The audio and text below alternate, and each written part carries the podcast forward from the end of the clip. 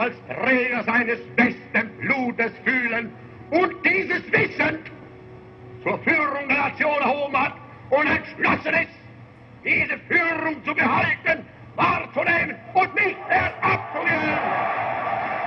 Essa voz estridente é de Adolf Hitler, o líder da Alemanha nazista.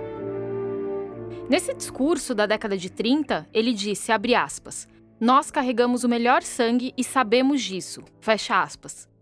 Para os nazistas, certos grupos não deveriam passar seus genes para as futuras gerações. Eles precisavam ser eliminados a qualquer custo, de qualquer jeito, para que uma suposta raça superior ocupasse o mundo. Essa raça seria a ariana, claro. O Hitler deu ordens que mataram mais ou menos 6 milhões de pessoas, entre judeus, ciganos, homossexuais, deficientes físicos e outras tantas minorias. Ele comandou a esterilização de 1% da população alemã e estimulou experiências brutais em campos de concentração, coisa de embrulhar o estômago.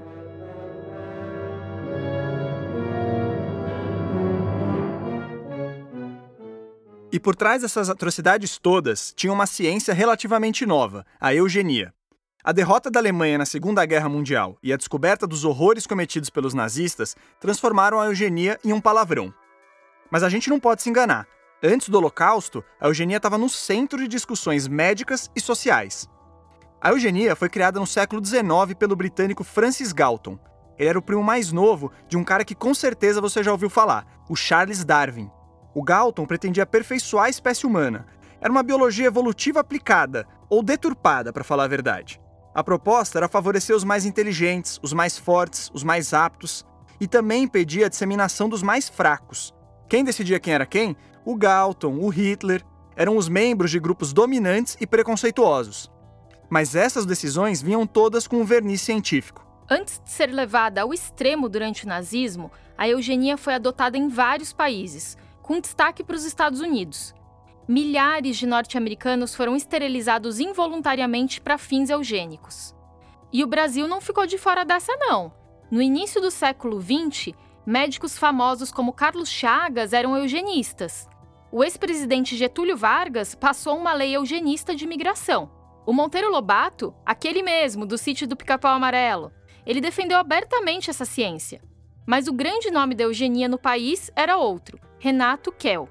Ele publicou dezenas de livros sobre esse assunto e a gente falou com o neto dele para esse episódio. Ele falava assim: vocês precisam ter orgulho da, disto, da sua pele, não sei o quê, né? Ele era completamente racista. Hoje em dia, chamar alguém de eugenista é ofensa pesada. Mas isso não significa que conceitos eugênicos tenham desaparecido. No dia 11 de maio de 2020, o médico Arnaldo Lichtenstein estava na bancada do Jornal da Cultura para comentar as medidas de contenção da pandemia de Covid-19. O assunto era a proposta de manter comércio, indústria, balada, tudo aberto e deixar o coronavírus circular para não acabar com a economia. Aí ele disse isso aqui: As pessoas que vão morrer, muitas, são os idosos. Aí tem a fala, mas já ia morrer mesmo ou as pessoas que já têm doença, já estavam doentes e vão ficar os jovens e atletas. Isso chama eugenia. Eu sou Thaís Manarini. E eu sou o Telro Preste.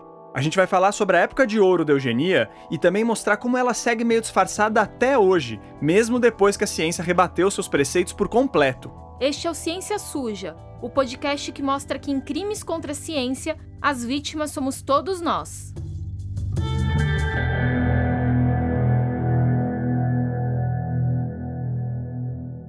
Em 1859, um livro chacoalhou as estruturas da biologia e da sociedade. Era o Origem das Espécies, do inglês Charles Darwin. Para resumir bem a ópera, o Darwin mostra que um ser vivo pode nascer um pouquinho diferente dos outros da mesma espécie.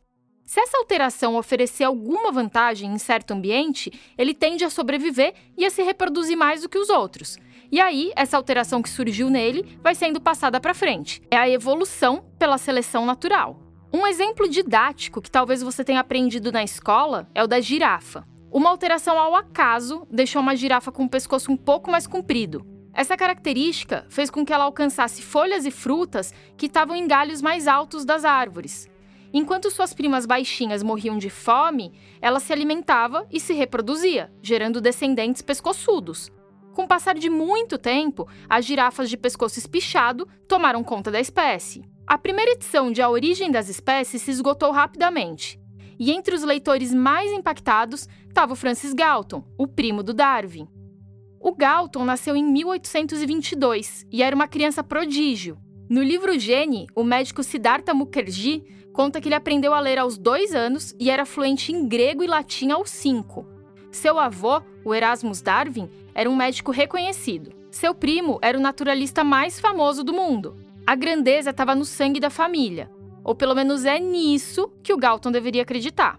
Ele era muito rico, ele era tipo herdeiro, aí o pai dele morre, aí ele fica livre para fazer o que ele queria, aí ele vai estudar estatística, não sei o quê. E aí, a partir da, da, do Origem das Espécies, ele desenvolve a eugenia. Essa aí é a Jéssica Almeida. Ela é jornalista e está produzindo junto com Vinícius Luiz o podcast Pelo Avesso, que tem uma temporada inteirinha dedicada à eugenia e que vale muito a pena ouvir. Eles também são apoiados pelo Instituto Serra Pilheira, igual a gente aqui do Ciência Suja. E a gente quis bater um papo pelo Zoom com o Vinícius e a Jéssica até para abordar o assunto de um ângulo diferente do deles. Mas acabou que a reunião foi ótima para entender nuances da eugenia e o perfil de alguns protagonistas dessa história. E aí o bate-papo naturalmente caiu no Galton. Tipo, ah, ah, então tá, meu primo fez isso aqui com os animais, então eu vou fazer, vou adaptar e vou é, aplicar aos humanos. A Jéssica tocou num ponto crucial agora. O Galton achava que daria para tomar as rédeas da natureza e fazer uma seleção artificial dos melhores seres humanos, ele dizia que queria acelerar o progresso evolucionário. Em 1883, o Galton junta as expressões gregas eu, que quer dizer bom, com gênesis, que é nascimento, e aí chega a eugenia, ou bem-nascido. Para aprender mais sobre a origem e a disseminação da eugenia, a gente bateu um papo com o Vanderlei Sebastião de Souza. Ele é um historiador da Universidade Estadual do Centro-Oeste, no Paraná, e um estudioso da eugenia e da história da genética. Por causa da pandemia, essa e todas as outras entrevistas deste episódio aconteceram por videoconferência. O Galton é culpado pela, pela, pelo, pelos horrores do nazismo. Todos nós concordamos com o aperfeiçoamento humano, se não exclui, ele é bom, né? É óbvio isso, né? Porque ele elimina doenças, ele é, faz com que as capacidades humanas sejam potencializadas, todos nós concordamos com isso. O grande, a grande questão é que se tinha um padrão do que era o ser humano ideal e do que era progresso humano. A ideia do eurocentrismo e do racismo científico era dominante na época. E é no mínimo conveniente para boa parte da aristocracia europeia apoiar uma ciência que diz que povos africanos, nativos americanos e asiáticos podem continuar sendo explorados porque não conseguiriam liderar o progresso humano, e que o pobre é pobre porque não tem capacidade de ascender socialmente. A eugenia e o próprio Galton são cercados de preconceito. Há inclusive relatos de que ele fez viagens pelo Egito e pelo Sudão e ficou chocado com os selvagens, bem entre aspas, que encontrou pelo caminho. Já o Darwin vinha de um lado abolicionista da família. Durante a expedição a bordo do navio Beagle pela América do Sul, e que serviu de base para o livro A Origem das Espécies, ele veio parar em Salvador, aqui no Brasil. Era o ano de 1832 e os maus tratos com os escravos aconteciam na frente de todo mundo. Mesmo vendo negros sendo açoitados em praça pública, um dia o capitão do Beagle disse para Darwin que os escravizados preferiam viver presos do que livres. Foi uma das poucas vezes que os dois brigaram feio. Então não é exatamente uma surpresa que o Darwin tenha mandado uma carta para o Galton discordando de suas interpretações sobre a origem das espécies. Nas viagens que fez, o Darwin via semelhanças que uniam os diferentes seres humanos, já o Galton só enxergava diferenças a partir dos próprios preconceitos. Aí que tá. Biologicamente, nós somos muito mais parecidos do que diferentes, ao ponto de que o conceito de raça nem faz sentido para nossa espécie. A maioria das variações genéticas entre os seres humanos ocorre dentro de uma mesma etnia. A gente tem aí uma história comum dentro da África de quase 200, 150, 200 mil anos, dependendo do registro. Depois tem 60 mil anos em que se expandiu por todo, todo, todo o planeta. É, a diferença genética entre um indivíduo e outro é 0,01%. Então, isso não é o suficiente. Essa é a geneticista Tabitha Hunemeyer, do Departamento de Genética e Biologia Evolutiva da USP. É uma enciclopédia envelopada em uma mulher loira, de olhos azuis e branca.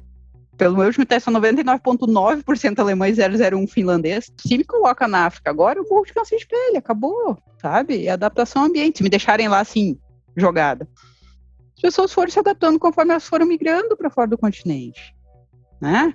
Então, é, é, isso que tem que pensar aqui, que é, o que a gente vê morfologicamente é simplesmente uma maneira de uma população sobreviver num ambiente extinto. Ponto. É claro que existem diferenças físicas visíveis entre as populações. Essas diferenças marcam um processo de adaptação a ambientes distintos. O problema é pegar essas variações morfológicas e atribuir um valor de melhor ou pior, de superior ou inferior. Por exemplo, Há uma visão difundida até hoje de que na África, nas Américas e na Ásia não existiam seres humanos capazes de formar sociedades complexas e desenvolver tecnologias inovadoras. Teria sido necessário que o europeu, esse ser genial, colonizasse essas regiões para elas entenderem o que é uma civilização de verdade. Mas, gente, pensa, não precisa fazer um exercício muito profundo para derrubar isso. Pense em Stonehenge, naquelas pedras acumuladas lá elas são da mesma época das pirâmides de Egito, né, que estão em cima do, do trópico. É muito mais complexo construir uma pirâmide que botar quatro pedras em cima da outra. Você muito provavelmente já viu alguma foto de Stonehenge. São umas pedras gigantes colocadas umas em cima das outras e dispostas em um formato mais ou menos circular. Stonehenge fica no interior do Reino Unido, na Europa. É uma coisa impressionante, virou patrimônio mundial da Unesco e tudo. Mas não dá para comparar com o refinamento de uma pirâmide do Egito, que fica na África. E tanto as pirâmides como Stonehenge foram construídos entre 3 e 2 mil anos antes de Cristo. Já os Incas, aqui nas Américas, canalizaram água mais ou menos mil anos antes dos europeus. Se eu selecionasse esses fatos e aplicasse os conceitos deturpados que motivaram a eugenia, eu poderia dizer que o povo americano, o africano, o asiático ou qualquer outro é superior ao europeu, o que também não faz sentido. Tudo isso para dizer que a eugenia sempre se apoiou em conceitos furados e preconceituosos. Bom, pelas vias eugênicas originais, esse ser humano ideal seria alcançado justamente estimulando a reprodução de indivíduos elevados. Era a chamada eugenia positiva, que ficou bastante associada às ideias iniciais do Galton. Mas não demorou muito para os eugenistas criarem uma estratégia mais cruel, até porque era só virar o lado da mesma moeda. O Galton resistiu a isso no começo, mas acabou cedendo para ver a sua ciência crescer e aparecer. O Vanderlei resumiu esse conceito para a gente. No início do século XX, é, foi chamado de eugenia negativa, que era restringir a reprodução dos ditos ou daqueles que eram considerados degenerados, né, através de medidas como a esterilização eugênica, a eutanásia, a segregação racial, a seleção de imigrantes, né, esses termos, positivo e negativo, só servem para marcar diferentes práticas dentro da eugenia, porque a eugenia em si nunca foi boazinha ou positiva. A eugenia nunca teve boas intenções. As, as intenções da eugenia sempre foram é, é, de exclusão. Hoje, a palavra eugenia está obviamente ligada a algo ruim. Mas antes do Hitler e do nazismo serem expostos, ela era amplamente aceita. Mais do que isso, era considerada moderna, porque trazia para o debate a questão da hereditariedade. Daí porque a eugenia saiu do Reino Unido, a terra do Galton, para virar tendência em outras partes do mundo. Um lugar que abraçou essa ciência foram os Estados Unidos. Mais de 70 mil indivíduos foram esterilizados involuntariamente por lá do início do século XX até o fim da Segunda Guerra. No final da década de 1920, 27 estados norte-americanos já tinham aprovado leis que previam esterilizações eugênicas. E quem era o alvo dessas políticas? Acima de tudo, pessoas que consideradas como degeneradas, como pessoas que tinham problemas de doenças mentais ou diagnosticadas, supostamente diagnosticadas com doenças mentais. Isso, isso também é uma questão, dizer, mulheres, por exemplo, que, que se rebelavam contra as normas do seu tempo eram vistas como mulheres que tinham uh, problemas mentais, eram internadas e, em muitos casos, passavam por, por esterilização, né? Pessoas com certas doenças ou deficiências também estavam na mira da eugenia norte-americana. Inclusive, tem uma fofoca que o Hitler se inspirou nos Estados Unidos para levar adiante as ideias de purificação da raça. E parece que os americanos ficaram até com um pouquinho de inveja do projeto nazista. Tem a famosa frase de um, de um médico que diz que Hitler está nos ganhando no nosso campo, né? Essa voz nova aí é do Ricardo Augusto dos Santos. Ele é um historiador da Fundação Oswaldo Cruz e pesquisador com foco na eugenia latino-americana. O Ricardo foi nosso primeiro entrevistado para esse episódio e eu lembro de ter saído aliviada da conversa. É que eu estava cheia de dúvidas sobre a eugenia no Brasil. Quanto mais livros, teses e biografias eu lia, mais parecia que a eugenia brasileira não era exatamente eugenia. E o Ricardo me mostrou que esse nó na cabeça é muito comum. Até em aulas ou palestras, tem uma pergunta que se repete sempre. Inclusive, ela é muito, ela é, ela é muito usada para negar a existência da própria eugenia no Brasil, né? Mas, Ricardo, é, no que, que a eugenia modificou alguma, algo no Brasil, né? É sempre essa pergunta presente. Meu cérebro derreteu no começo da apuração por dois motivos. O primeiro é que a população brasileira era vista pelos eugenistas europeus como atrasada e degenerada. No livro A Hora da Eugenia, que é bem famoso na área, a historiadora americana Nancy Stepan conta que, por definição, o brasileiro era não eugênico. Ele não era bem nascido. Então, como cientistas daqui podiam defender uma prática que pretendia literalmente acabar com a sua própria raça? Mas ok, daria para dizer que parte da elite do país se alinhou à eugenia porque era eminentemente branca e queria construir uma nação que fosse seu espelho. E o segundo motivo que bagunçou minhas ideias é que a eugenia brasileira, em particular, estava ligada a projetos de saneamento, educação básica e eliminação de doenças, que são coisas benéficas. Muitos dos nomes associados à eugenia no Brasil, como os médicos Arthur Neiva e Belisário Pena e o antropólogo Edgar Roquete Pinto, ficaram mais conhecidos como sanitaristas. Eles participaram ativamente do combate à febre amarela, malária e outras infecções, e tentavam melhorar as condições de vida dos mais pobres. Então, como é que é o caso sanitarismo, que queria melhorar as condições de vida de pessoas mais pobres e mais excluídas, com a eugenia tradicional, que intensifica abertamente processos de exclusão? É mais ou menos assim. Os sanitaristas assumiam que, ok, o nosso povo era mais fraco. Mas não porque era negro, indígena, mestiço ou o que for. Ou pelo menos não só por isso. A culpa era também do sistema, o Brasil que estava doente. Se o caboclo fosse educado e curado de doenças, ele teria mais condições de aproveitar ao máximo suas capacidades. Algumas pessoas achavam até que esse brasileiro bem cuidado passaria atributos melhores para os filhos que nascessem. Então, assim, o sanitarismo era um jeito de melhorar a raça brasileira e a eugenia seria outro. Foi dessa forma que os dois movimentos juntaram os trapos aqui no Brasil. O Olegário de Moura, que foi vice-presidente da Sociedade Eugênica de São Paulo, soltou uma frase curtinha na década de 1910 que ficou famosa: Sanear é eugenizar. Tem um personagem clássico da nossa cultura que é ótimo para ilustrar essa história. Ele surgiu a partir da visão eugênica tradicional, mais ligada à Europa, e depois evoluiu para esse formato mesclado com o sanitarismo. É o Jeca Tatu, criado pelo escritor Monteiro Lobato. Terra! Inchada pra você, Jeca! É o quê? Inchada pra você trabalhar! Só se for motorizado. Essa é uma adaptação do Jeca Tatu para o cinema, mas os primeiros textos sobre ele, que foram publicados pelo jornal Estado de São Paulo em 1914, seguiam bem essa linha. O Jeca era descrito como um parasita. Ele era um sujeito preguiçoso e aproveitador por natureza. Isso era mais ou menos como Monteiro Lobato via os caboclos naquela época. Você também pode explodir com a acidentada história de nosso herói Tristonho. Você não vai tirar satisfação com o Vaca Brava? Tá mexendo com nossa fia outra vez. Acabar de fazer o cigarro, vou. Esse cigarro, né? Não, um maço. Para falar a verdade, o autor do Sítio do Pica-Pau Amarelo era um eugenista mais raiz no comecinho do século XX. Mas aí o Monteiro Lobato começou a conviver com Arthur Neiva e o Belisário Pena, aqueles médicos que participavam do sanitarismo e do movimento eugênico ao mesmo tempo. Em 1918, o Monteiro Lobato já via e descrevia o Jeca de outro jeito. Eu ignorava que eras assim, meu caro Jeca, por motivo de doenças tremendas. Está provado que tens no sangue e nas tripas todo um jardim zoológico da pior espécie. É essa bicharia cruel que te faz papudo, feio, molenga, inerte.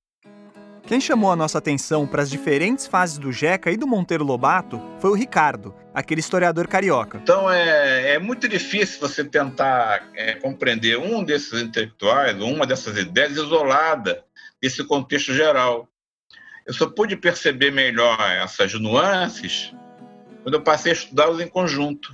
Era um balaio de gato mesmo. Tinha um cara que acreditava que você já criaria uma raça melhor só com mudanças sociais. Tinha que concordava com as estratégias de melhoria de vida, mas que achava que essa ou aquela raça sempre seria inferior e que aí ela deveria ser abandonada. Ou que pelo menos doentes mentais, os deficientes, os bandidos ou quem quer que estivesse fora do padrão da época não deveria se reproduzir.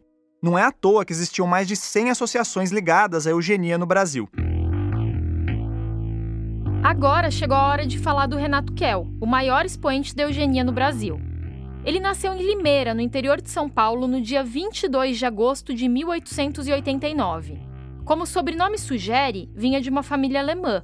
O Kell se formou em farmácia e medicina e, justiça seja feita, teve participações importantes na área do sanitarismo. Ele é um dos responsáveis pela canalização do esgoto na Baixada Fluminense e lutou ativamente contra a malária. Então, ele também está nessa chave ali de é, é um pé na higiene, no sanitarismo, outro pé na eugenia. E aqui, um momento casos de família. Por volta de 1921, o Kel se casou com a jovem Eunice Pena. Você prestou atenção no sobrenome? A Eunice era filha do Belisário Pena, aquele médico mais alinhado ao sanitarismo. Essa união é o retrato perfeito de que o sanitarismo e a eugenia podiam andar de mãos dadas e até casar. Bom, o Kel aproveitou da influência do sogro para ganhar destaque na comunidade médica e científica. Mas ele achava que o sanitarismo estava longe de ser suficiente para melhorar a raça brasileira. Em 1917, o Kel chegou a convocar uma reunião com médicos intelectuais para discutir mudanças no Código Matrimonial. Ele queria que casamentos entre parentes fossem permitidos para facilitar a propagação de características desejáveis. Na visão dele, era melhor se ajeitar com uma prima branca do que com uma mestiça desconhecida. Mas olha só essa ironia. Hoje, a gente sabe que casamentos dentro de uma mesma família estão entre os fatores que mais aumentam o risco de doenças genéticas. Em janeiro de 1918, o Kell fundou a Sociedade Eugênica de São Paulo, a primeira da América do Sul. Seria uma sociedade científica, mas ali não tinha pesquisa sendo produzida. A função real da instituição era espalhar a palavra do movimento. E, na verdade, é por isso que o Kell é conhecido como o maior eugenista no Brasil. Não é que ele produziu estudos na área, emplacou leis eugênicas ou cometeu barbaridades com as próprias mãos. O Kell, na verdade, era um grande divulgador. Ele publicou mais de 30 livros sobre o assunto, entre eles Por que sou eugenista, Tipos vulgares, Eugenia e Medicina Social e olha essa série aqui, como escolher uma boa esposa e como escolher um bom marido. Os títulos já dizem tudo. No final dos anos 20, ele foi trabalhar na Bayer e não demorou para assumir um cargo de direção nessa farmacêutica de origem alemã. Por causa do emprego, o Kell fez várias viagens para o país onde o Hitler começava a colocar as ideias dele em prática. Eu defendo essa tese, né? Quer dizer, o contato dele com a Alemanha foi decisivo para que ele assumisse uma, uma defesa mais radical da eugenia, uma, uma, uma, uma defesa mais é, violenta, inclusive do ponto de vista racial. No meio de 1933, o Hitler tinha aprovado na Alemanha uma lei de esterilização eugênica bem ampla, que mirava pessoas com deficiências físicas, esquizofrenia, cegueira e até alcoolismo. Ela deu o pontapé inicial para um processo que terminou com 1% da população alemã esterilizada, como eu falei lá atrás. E aí, no comecinho de 1934, o jornal O Globo começou a publicar uma série de entrevistas sobre o assunto. Dos sete entrevistados, cinco eram a favor de importar a lei de esterilização nazista aqui para o Brasil. E entre eles, claro, estava o Kell. O Vanderlei mostrou pra gente o recorte do jornal com a entrevista do Kell. Tem um trecho que diz o seguinte: Dizer alguém que condena a esterilização por absurda é, positivamente, uma leviandade, sobretudo quando se sabe que ela foi adotada em um país como a Alemanha, onde não se resolvem as coisas como se fazem discursos de improviso. Já para o Correio da Manhã, em 4 de março de 1937, o Kell disse isso aqui. Eis, porém, que a Alemanha, com o atual Reich, toma a dianteira. A Alemanha, com seus institutos e tribunais eugênicos, é o país que, com mais energia e decisão, cuida atualmente do melhoramento eugênico do povo. Realmente, a Alemanha daquela época elevou a eugenia a um patamar nunca visto antes. O nazismo traçou um projeto sistemático de eliminação de diferentes grupos e a eugenia veio muito a calhar para isso.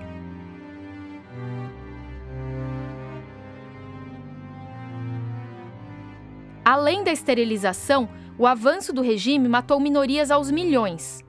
Durante a guerra, o médico Joseph Mengele, conhecido como Anjo da Morte, fazia experimentos bizarros nos campos de concentração.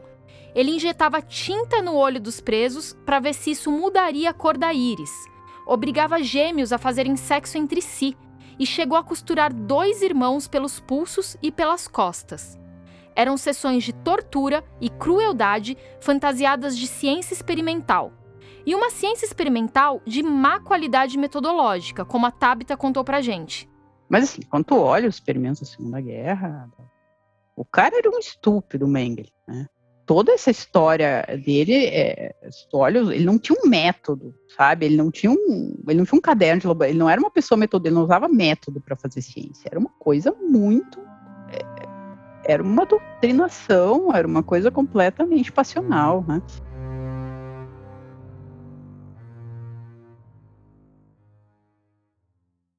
Mas vamos voltar ao Renato Kell. Desde que a gente começou a investigar esse personagem, o sobrenome dele ficava martelando na minha cabeça. Eu já tinha lido ou ouvido esse nome, esse Kell, em algum lugar antes. E aí me deu o estalo. O Kell que eu lembrava era da Maria Rita Kell, uma psicanalista conhecida no Brasil de hoje.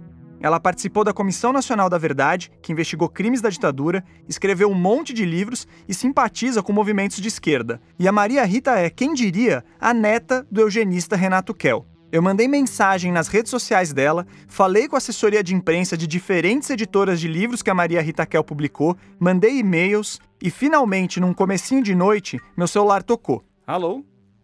Oi, tudo bem? Quem é? A Maria Rita não queria dar entrevista naquele momento, um pouco pelo assunto, mas principalmente porque estava absolutamente cheia de coisas para fazer. E do nosso lado do Ciência Suja, a gente tinha um prazo para produzir esse episódio, então não dava para esperar até a agenda dela acalmar. Quem solucionou o impasse foi a própria Maria Rita. Ela sugeriu que a gente falasse com o irmão dela, o José Renato Kell. Aliás, não confundam José Renato com Renato Kell. Eu topei, mas confesso que na hora fiquei com uma sensação de estar tá indo para um plano B. Só que esse sentimento sumiu logo que eu comecei a conversar com o irmão da Maria Rita. E não só porque o José Renato é uma simpatia e trouxe uma visão única do avô, mas porque mostrou um documento histórico inédito que nem ele sabia que tinha até pouco tempo atrás. A gente já traz essa história, mas antes o um intervalo rapidinho. O podcast Ciência Suja tem o apoio do Instituto Serra Pilheira, que financia projetos de pesquisa e de divulgação científica no Brasil. Acesse serrapilheira.org para ver todas as iniciativas que eles apoiam. E a gente também depende muito de você que está nos ouvindo. Siga o Ciência Suja nas redes sociais e compartilhe nossos episódios. Sua propaganda faz toda a diferença para o sucesso do nosso projeto. Oi, aqui quem fala é Jéssica Almeida, que você já ouviu nesse episódio. Se você ficou interessado em saber mais sobre eugenia, te convido para escutar o podcast Pelo Avesso, que está dedicando uma temporada inteira a esse assunto. A cada 15 dias, às quartas-feiras, eu e Vinícius Luiz reviramos histórias sobre o surgimento dessa ciência, como ela se espalhou pelo mundo e como atuou aqui no Brasil. Assine nosso feed no seu tocador de podcast favorito. Professor. Olá. Olá. Tudo Olá. bem? Tudo bem. O time todo do Ciência Suja estava nessa entrevista com o José Renato Kell, o irmão da Maria Rita Kell e o neto do Renato Kell. E eu sou eu sou arquiteto, formado em arquitetura, e mas eu tive uma carreira profissional bem bem heterodoxa, vamos dizer, né? bem estranha. Na década de 70, ele trabalhou com o pai em um escritório de design de produtos. Aí começou a estudar astrologia com um cara que está bem famoso hoje em dia, o Olavo de Carvalho, aquele que não descarta a possibilidade de a Terra ser plana. O José Renato deixou claro pra gente que não compartilha com nenhuma das ideias atuais do guru do bolsonarismo. Mas bom, ele entrou no ramo da astrologia e seguiu essa linha até meados dos anos 80. Aí, em 1988, ele virou professor de arquitetura e design na Fundação Armando Álvares Penteado, a FAAP. O José Renato está hoje com 66 anos. Ele tem a pele clara, barba e cabelos brancos e uns óculos de grau no estilo aviador. É uma pessoa expansiva que gosta de falar. Ou pelo menos ele foi assim com a gente, o que é uma maravilha para jornalistas e algo digno de nota quando o tema da conversa é o seu avô eugenista. a gente falava, vô, e se morrer, você acha que você vai para o céu? Ele falava assim, eu vou. Eu vou para o céu montado num cacho de banana. Como assim montado num cacho de banana? Mandando banana para todo mundo. então... Apesar de o Renato Kell, o avô, ter ocupado cargos como diretor da Bayer, ele apostou em uns investimentos furados e perdeu muito dinheiro. E com o fim da Segunda Guerra Mundial, também ficou mais difícil ser autor de livros eugenistas. Então, da década de 60 até a sua morte em 74, ele foi morar junto com a esposa no fundo da casa do filho, que era o pai do José Renato e da Maria Rita. Então, eu convivi muito com ele. Dos oito anos de idade, vamos dizer, até os, os 16, até os 20 e poucos, né? Com os netos, né? Ele era bastante afável e tudo, né? Mas o José Renato se recorda de episódios marcadamente racistas do avô. Quer dizer, a gente achava ele um velho maluco, né? Então ele, ele falava assim: vocês precisam ter orgulho da, disto, da sua pele, não sei o quê, né? Ele era completamente racista, né? Ele era um racista de carteirinha, né? E a gente, como criança, não, não percebia isso. Outra coisa que o José Renato lembra muito, e até por isso ele usou essa expressão velho maluco, era da neurose do Kel Sênior com higiene e organização. é um cara que via germes em todo lugar. Então, você chegava na casa do meu avô e falava: Ô, doutor Renato, tudo bem? Estendia a mão para ele. Ele fazia assim: Não vou lhe cumprimentar, porque você está vindo da rua eu não sei onde é que você pôs esse dedo aí. Você deve ter enfiado no nariz ou coisa assim. Não... Ele falava isso para as visitas. Isso pode ter a ver com a formação do Renato Kell, que era especialista em doenças infecciosas. Ou mesmo com racismo, dependendo da pessoa que ele cumprimentava. Mas o José Renato acha que esse traço está ligado também a um episódio trágico na vida do avô, a morte do filho mais velho na adolescência, vítima justamente de uma infecção generalizada. Ele se sentiu tremendamente culpado eu, eu entendo, às vezes, que meu avô tinha um problema, um problema psicológico forte, um componente eh, psicológico aí, influenciou muito nas escolhas, nas decisões dele. Eu não acho que o José Renato está querendo livrar a cara do avô e colocar a defesa da eugenia nas costas de uma doença psiquiátrica qualquer. Para mim, ele vê esse traço como mais um ingrediente nessa personalidade complexa que moldou o maior defensor da eugenia brasileira. Até porque o José Renato não alivia, não. Em uma conversa por WhatsApp, ele me disse, aspas, quanto mais me aprofundo no assunto, mais chocado eu fico com as coisas que descubro sobre meu avô, fecha aspas. Essa mensagem, aliás, tem a ver com o documento histórico que eu falei antes. Olha que loucura! Quando foi morar na casa do filho, o Renato Kell levou junto os livros que tinha, e era um monte de livros. Aí no ano 2000, a mãe do José Renato se mudou para uma casa menor e quis se desfazer desses livros. O José Renato foi lá e encheu umas caixas com boa parte da biblioteca do avô. Ele deixou essas coisas meio paradas, até que umas semanas antes de eu ligar, resolveu fuçar os livros com mais detalhe. Foi quando ele encontrou Minha Luta, ou Mein Kampf, a obra em que o Hitler traz sem nenhum eufemismo os seus projetos antissemitas e de valorização da raça ariana. Então, esse livro aqui estava lá, eu sempre vi o Mein Kampf na casa do meu pai, então nunca me interessei em abrir esse livro. E agora, faz o quê? 15 dias eu abri o livro. E daí meu queixo caiu, agora.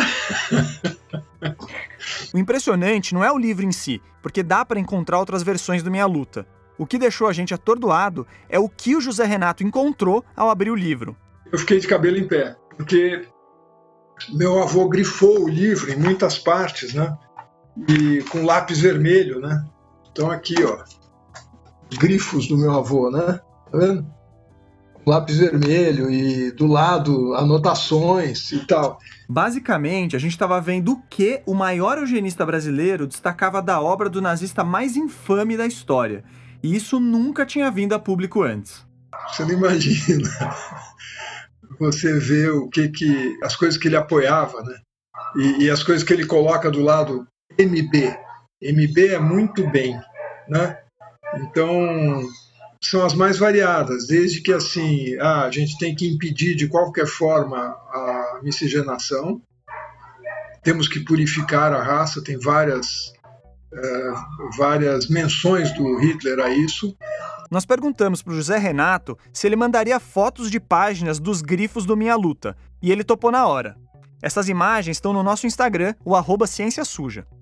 Bom, na segunda capa do livro tem uma assinatura do Renato Kell e logo abaixo ele escreveu a data 8 de novembro de 34.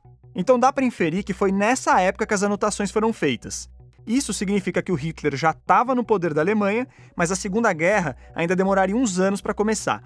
E fica o aviso que os trechos que a gente vai destacar agora são fortes. Tem uma página que o Renato Kell sublinha quase todas as linhas e coloca aquele MB de muito bom. O capítulo fala sobre a concepção racista de mundo. A gente só cortou uns trechos, mas o texto é o original do Hitler. A concepção racista não admite em absoluto a igualdade das raças. Antes reconhece na sua diferença maior ou menor valor. Em um mundo de mestiços e negros, estariam para sempre perdidos todos os conceitos humanos do belo e do sublime, todas as ideias de um futuro ideal da humanidade. Em outro parágrafo grifado pelo Kell, o Hitler afirma o seguinte: O papel do mais forte é dominar. Não se deve misturar com o mais fraco, sacrificando assim a grandeza própria.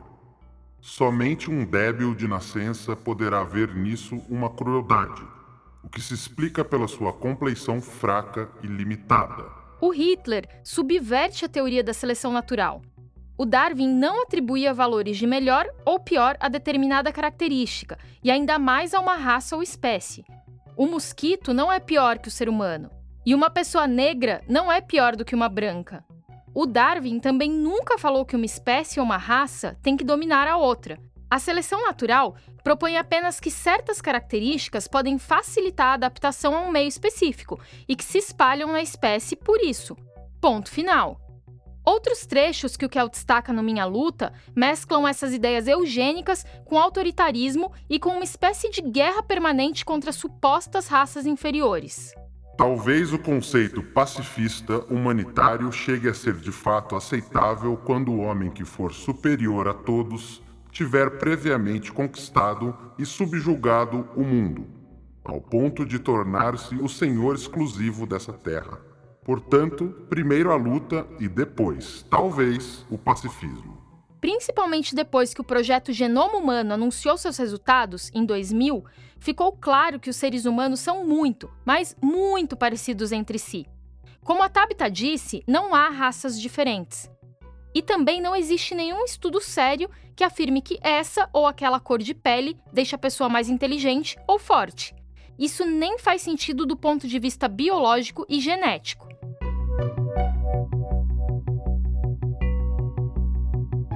A impressão é que o José Renato está constantemente revendo a relação com o avô, e ainda mais nos últimos tempos.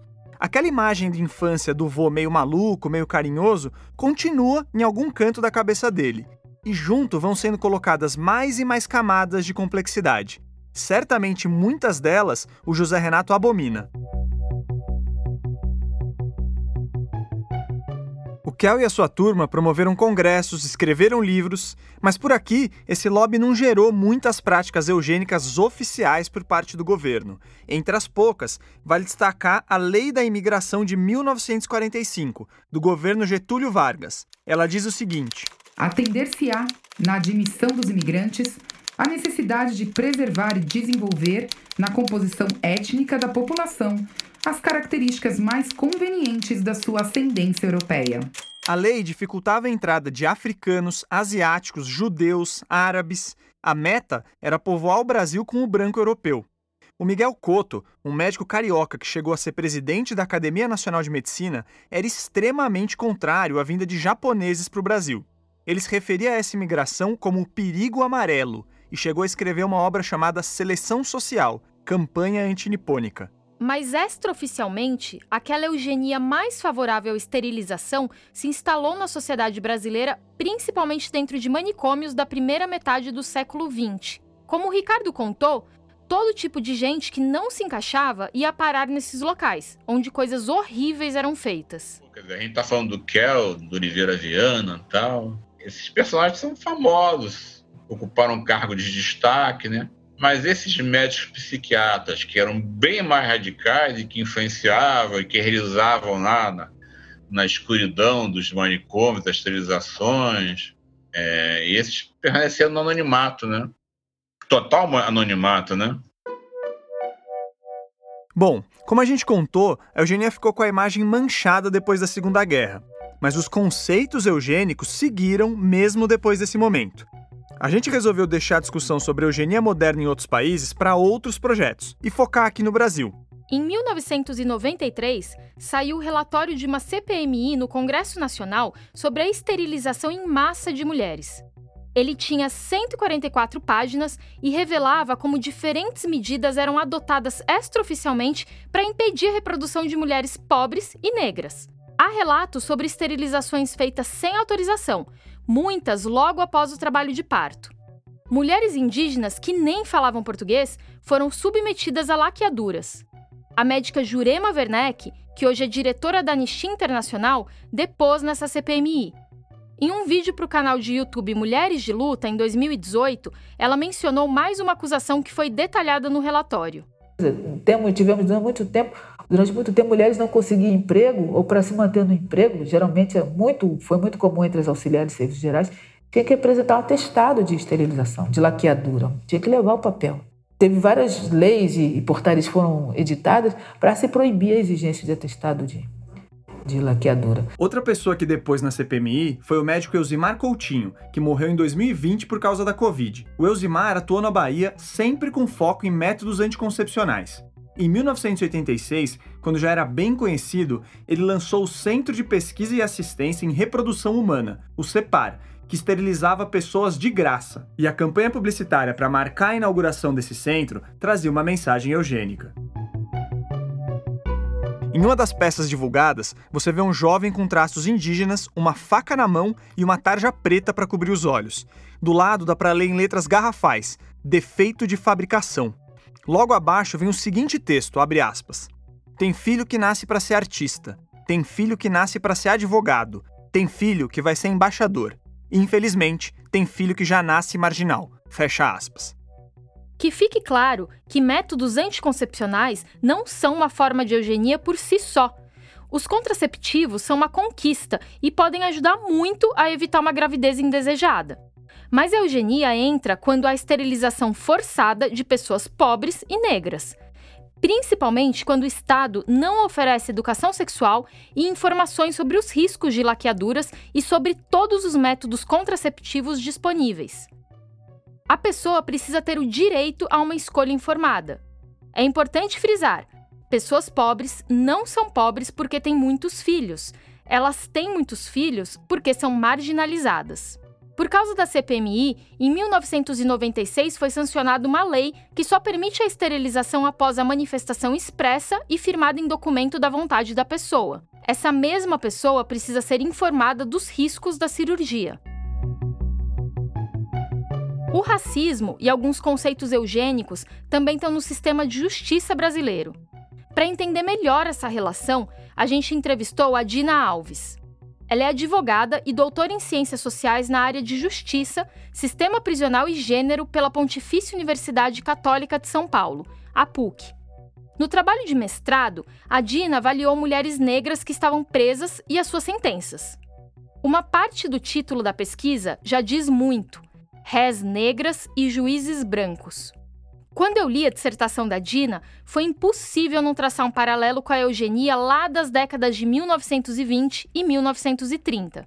Se antes eram homens brancos das ciências, os homens da lei, hoje esses homens da ciência jurídica, né, os juízes brancos, é quem de fato comanda o país no sentido de, de, de de pensar como a, a, a, justiça é distribuída. A Dina encontrou decisões de juízes que colocaram mulheres negras na cadeia com justificativas como essa, aspas.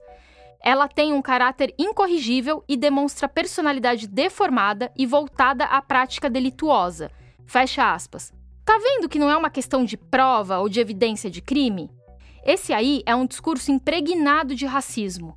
A Dina afirma que é comum que as mulheres negras com filhos sejam vistas como promíscuas, dependentes de programas sociais e moralmente corruptas. Elas são, abre aspas, úteros de fabricar marginais. Quando essa mulher vai para a cadeia, fica mais difícil gerar descendentes, e a proximidade com o crime aumenta o risco de morte. É aí que a eugenia dá seus respiros. Durante a pesquisa, a Dina não encontrou vítimas de esterilização involuntária nas cadeias, mas ela lembrou de uma história que escancara ainda mais a relação entre conceitos eugênicos e o sistema de justiça brasileiro. É o caso da Janaína Aparecida Quirino, uma moradora de rua presa por tráfico de drogas.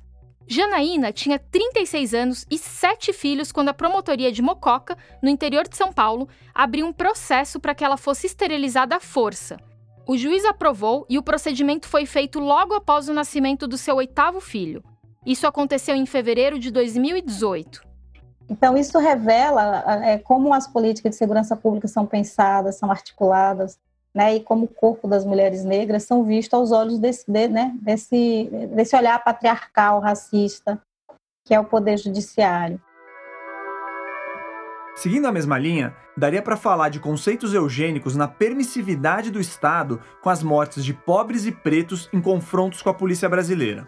Um levantamento de 2020 do Instituto de Segurança Pública do Rio de Janeiro mostrou que 78% dos mortos em ações policiais nesse estado em 2019 eram pretos e pardos. Uh, que, no meu entendimento, tem a ver sim com políticas uh, eugênicas, com interpretações eugênicas, com descaso com a vida de algumas pessoas, de alguns grupos sociais, em detrimento de outros, né? Foi o professor Vanderlei que se ouviu aí mais uma vez quem relacionou Jair Bolsonaro com o episódio de eugenia.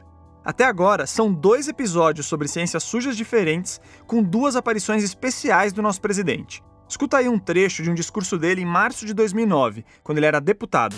Meus companheiros, o Lula anunciou ontem um milhão de casos populares. Eu gostaria que, junto com essa proposta, fosse anunciado também um milhão de laqueaduras e vasectomias. Em uma reportagem de 2018, a Folha de São Paulo ressaltou que o controle de natalidade defendido por Jair Bolsonaro por décadas tinha foco nos pobres.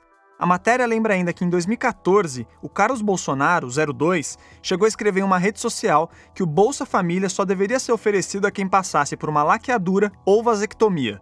Diz aí se o Renato Kell não ficaria orgulhoso. Outra demonstração da simpatia do Bolsonaro por medidas que flertam com a eugenia é a resposta do governo federal ao coronavírus. Lembra da declaração do médico Arnaldo Liechtenstein que a gente citou lá no começo do episódio? Ele tinha falado que deixar tudo aberto e apostar na imunidade de rebanho sem vacinas era uma política eugênica. Então vamos explicar esse raciocínio. O Bolsonaro, como a gente sabe, sempre foi contra o fechamento de qualquer estabelecimento para conter a transmissão do vírus. A política de fechar tudo e ficar em casa não deu certo. O presidente faz pouco caso da máscara e defende tratamentos ineficazes contra a Covid. Isso faz as pessoas acharem que, se pegarem o coronavírus, só precisam tomar uns comprimidos que tá tudo bem. Então não teria por que ficar em casa. Eu confio na hidroxicloroquina. E você? Até pouco tempo atrás, o Bolsonaro reclamava até das vacinas. Claro, da China nós não compraremos, né? É decisão minha. É, eu não acredito que ela transmita segurança suficiente à população pela sua linha. Ou seja, o Jair Bolsonaro estimulou por várias vias a tal imunidade de rebanho, sem o uso da vacina. Ele queria que o coronavírus circulasse para a maioria dos brasileiros ser infectada rapidamente e desenvolver anticorpos. Isso faria o vírus parar de ser transmitido. Tirando o fato que não tinha como saber se isso realmente aconteceria e as variantes mostraram que essa história é mais complexa, há outra questão aí. Essa política causaria muitas mortes a mais, na ordem de milhão para cima e quem mais morreria seriam idosos, pessoas com comorbidades e os mais pobres. Do ponto de vista da autoridade pública, fazer a defesa da imunidade de rebanho como saída é você, sim, aplicar um projeto de eliminação dos mais frágeis, dos mais vulneráveis, né?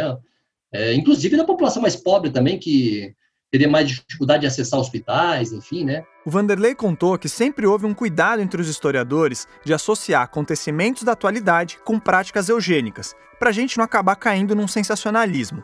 Mas o noticiário tem feito ele rever esse conceito. Não é que o governo tem um projeto organizado em cima da eugenia, que nem no nazismo. Não é isso. Mas ele adotou uma postura ativa para impedir o controle da pandemia, sabendo que pessoas mais velhas, mais pobres ou com algumas doenças sofreriam especialmente com a Covid. O Bolsonaro assumiu uma estratégia que privilegia a sobrevivência de certos grupos em detrimento de outros, e esse é um conceito eugênico. Desde o começo da apuração do episódio, a gente se perguntava: qual o limite ético da ciência moderna?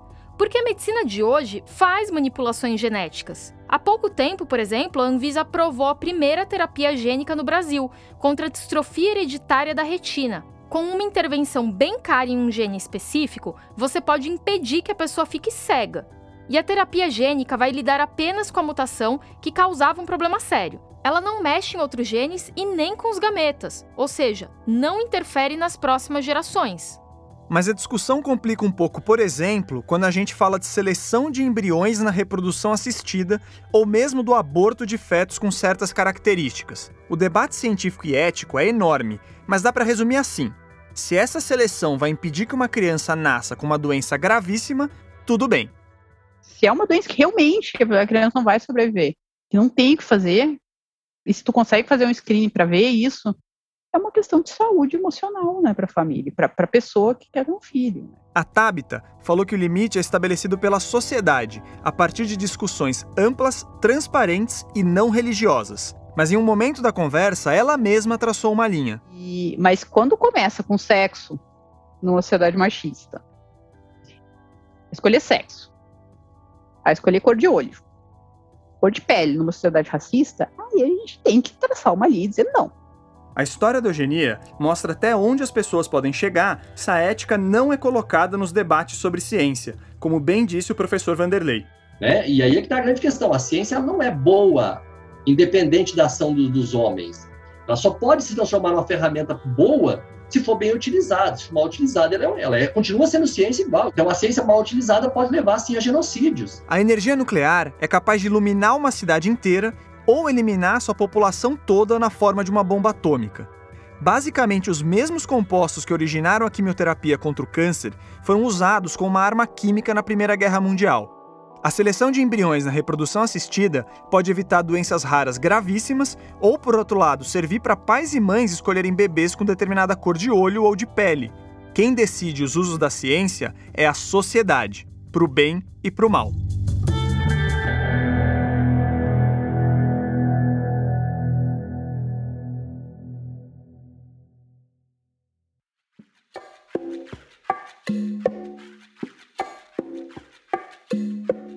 O podcast Ciência Suja é apresentado por mim, Thaís Manarini, e pelo Telro Preste. A pesquisa, a produção e as entrevistas foram feitas por nós dois e também pelo Felipe Barbosa e pelo Pedro Belo. Eu e a Thaís escrevemos o roteiro a quatro mãos, com o Felipe e o Pedrão sempre presentes.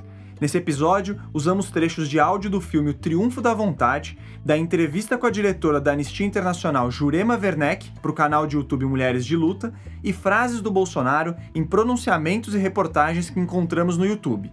As falas do Jeca Tatu são do trailer do filme Mazarop em Jeca Tatu, da Produções Amácio Mazarop.